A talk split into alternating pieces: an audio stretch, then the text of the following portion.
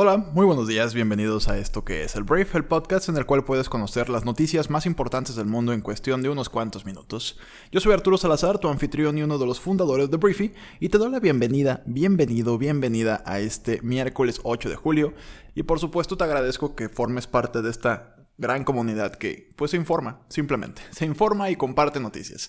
Entonces, vamos a empezar ya a lo que venimos a escuchar, que son noticias, y vamos a empezar hablando de México, vamos a empezar hablando de Andrés Manuel López Obrador, el presidente de México, que el día de ayer aterrizó en la ciudad de Washington, D.C., después de que se subió a un vuelo comercial, como lo prometió desde su campaña, el avión presidencial no se mueve, él se mueve en puros vuelos comerciales, utilizó la aerolínea Delta Airlines para llegar a Washington, tuvo una escala en Atlanta, y pues así fue como el presidente de México llegó a la ciudad de Washington, en la que el día de hoy a las 2 de la tarde tendrá un encuentro con el presidente más naranja del mundo y posteriormente la noche tendrá una cena con funcionarios de gobierno de ambos países y además eh, empresarios que van a estar eh, también o fueron invitados también a la cena con el presidente más naranja del mundo. Entonces, ¿quién va de los empresarios? El día de ayer, precisamente, Carlos Slim, eh, el hombre más rico de México y uno de los más ricos del mundo, confirmó eh, pues su asistencia.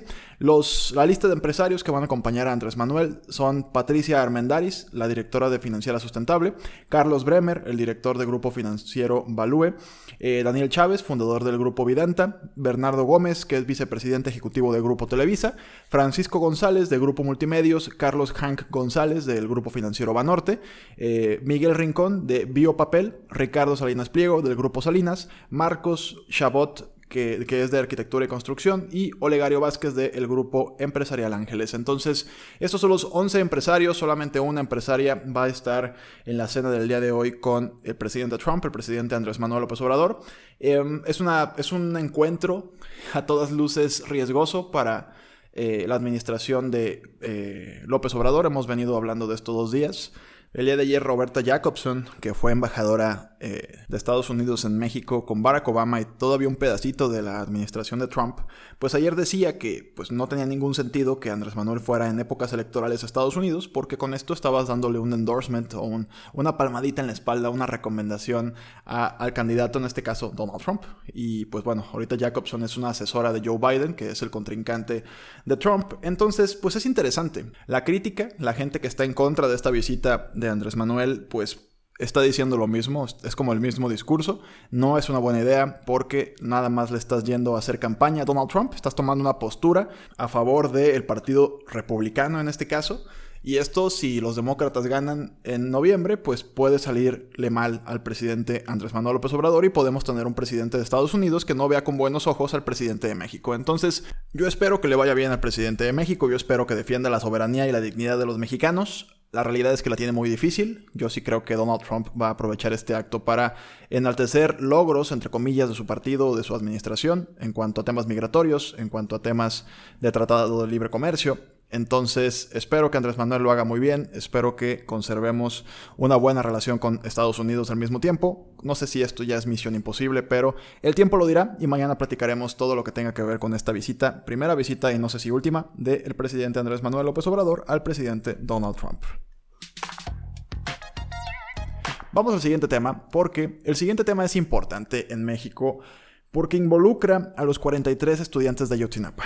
No sé si recuerdas este caso, pero en 2014, 43 estudiantes desaparecidos en la Escuela Normal de Ayotzinapa fueron pues dados por perdidos, dados por incinerados. La verdad histórica fue esa, o sea, la, verdad que el gobierno aceptó y asumió era que pues estos estudiantes habían sido calcinados y habían sido tirados a un río, por muy duro y, y rudo que suena esta historia, eso es lo que el gobierno asumió. Pero la Fiscalía General de la República el día de ayer informó que los restos de Cristian Rodríguez, que es uno de los 43 estudiantes desaparecidos, fueron hallados en el municipio de Cocula, a 800 metros del basurero donde originalmente se decía que habían sido incinerados y arrojados al río estos estudiantes de Ayotzinapa. Entonces, ya son más de cinco años de los hechos y se trata de un avance de primera relevancia en la investigación este además no fue tirado ni encontrado en el basurero de Cocula ni en el río San Juan. Entonces con este hallazgo la verdad histórica que fue impulsada en el sexenio de Enrique Peña Nieto se terminó, fue lo que dijo el fiscal general de la República Alejandro Hertz Manero, quien enfatizó que el caso sigue abierto y que la unidad a su cargo trabaja para contar con pruebas objetivas.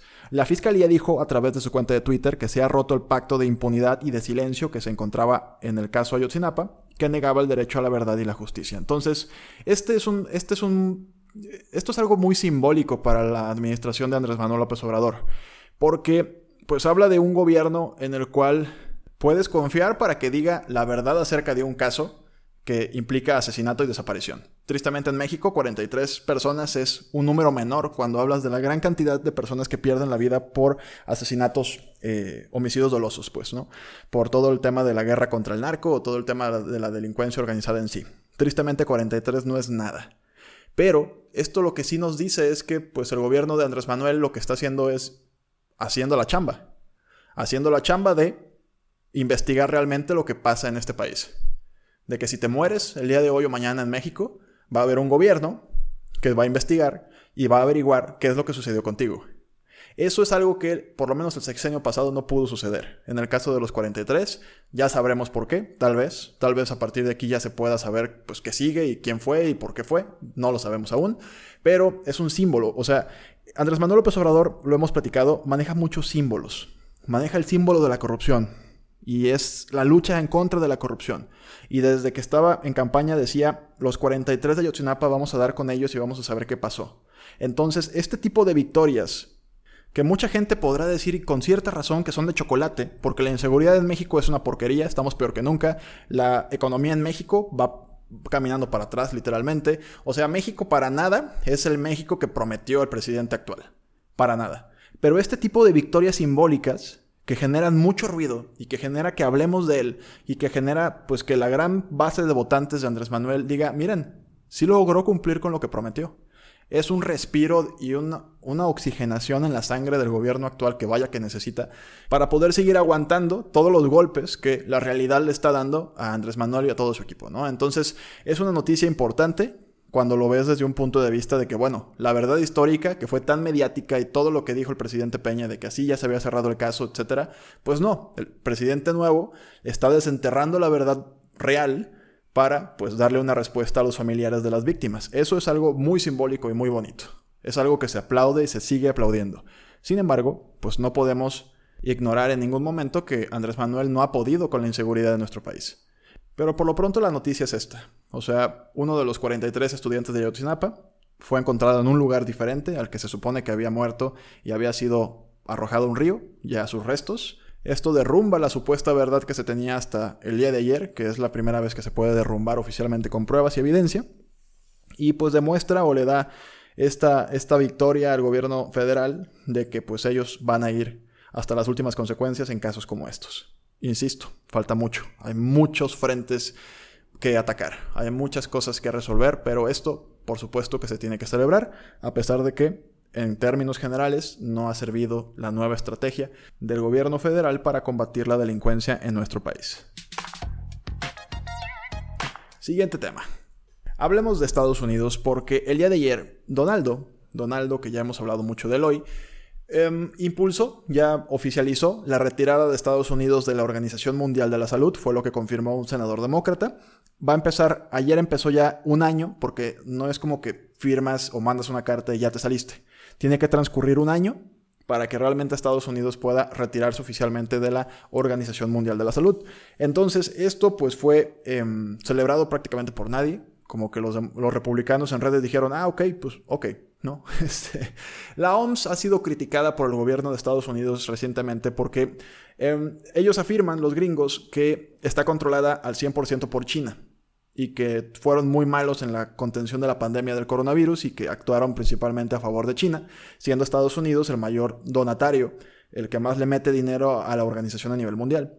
Entonces, pues esto ya se venía anunciando, ya me parece hace un mes o dos, Donaldo ya había dicho que se iba a retirar de la OMS, el día de ayer lo oficializa, y después de que se anuncia, Joe Biden, el contrincante de Donaldo en las elecciones de noviembre, demócrata, pues habla de que en cuanto él sea presidente de Estados Unidos, volverá a la OMS, porque Estados Unidos es mucho más fuerte cuando trabaja en conjunto con otros países del mundo, en este caso en temas de salud, ¿no? Entonces, esa es la noticia, te digo, también, Donaldo también es un hombre de símbolos, también es un hombre que en algunos sentidos se parece mucho a Andrés Manuel López Obrador. Están en una situación bastante similar hoy en día en sus respectivas administraciones, con la diferencia de la campaña electoral a la que se enfrenta Trump. Pero bueno, eh, la noticia es esa.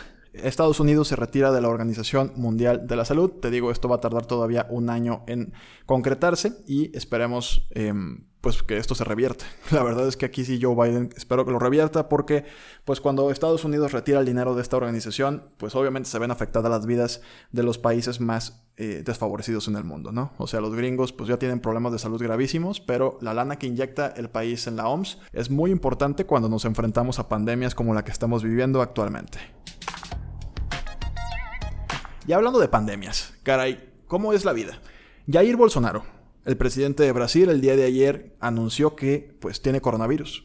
Dio positivo a la prueba que le realizaron después de que empezó a presentar fiebre. Dice que tiene buenas condiciones de salud, que no está para nada grave, es lo que dice él. Pero bueno, este mandatario es otro, otro más, que ha minimizado la gravedad del virus, al que denominó como una pequeña gripa.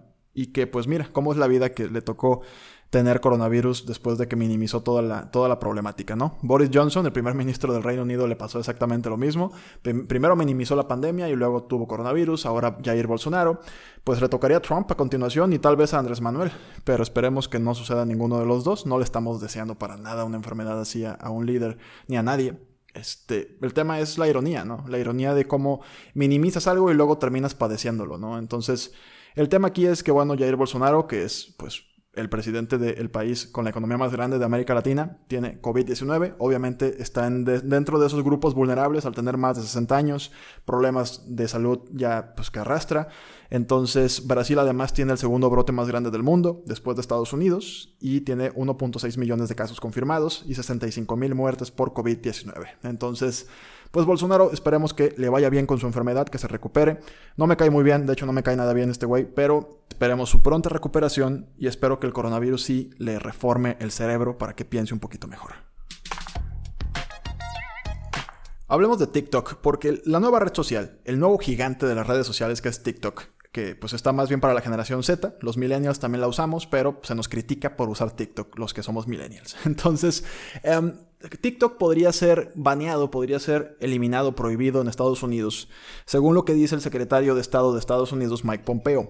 Se está analizando seriamente esta posibilidad debido a que, bueno, TikTok pues es una aplicación china que pues tiene mucha información acerca de los usuarios. Entonces, lo que diferentes organizaciones o diferentes políticos en Estados Unidos temen es que puedan eh, tener información o demasiada información acerca de estadounidenses que utilizan la aplicación y que con esto se vea afectada la seguridad nacional del país.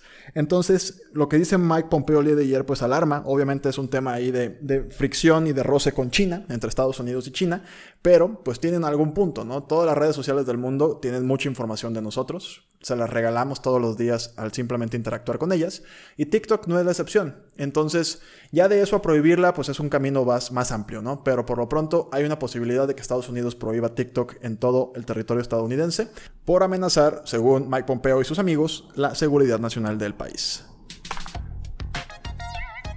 Voy a hablar de Fórmula 1 porque el día de ayer se anunció que Fernando Alonso va a regresar a la Fórmula 1 que pues es la categoría reina del automovilismo, en 2021 con la escudería Renault, fue lo que informó la BBC el día de ayer, y bueno, el piloto asturiano de 38 años regresa con pues quien ganó dos campeonatos mundiales en 2005 y 2006, que es Renault. Entonces, Alonso dejó la Fórmula 1 a finales de 2018 y desde entonces ha ganado diferentes títulos de automovilismo en diferentes competencias, ganó las 24 horas de Le Mans, dos títulos, el Campeonato Mundial de Resistencia de la FIA, que tiene un título, y las 24 horas de Daytona que también tiene un título. Entonces también ha estado en Rally Dakar, ha estado en un montón. Todo lo que sea un carro se ha subido últimamente Fernando Alonso, pero oficialmente vuelve a la Fórmula 1 en 2021 con un equipo con el que ya tiene historia, que es Renault. Entonces esperemos.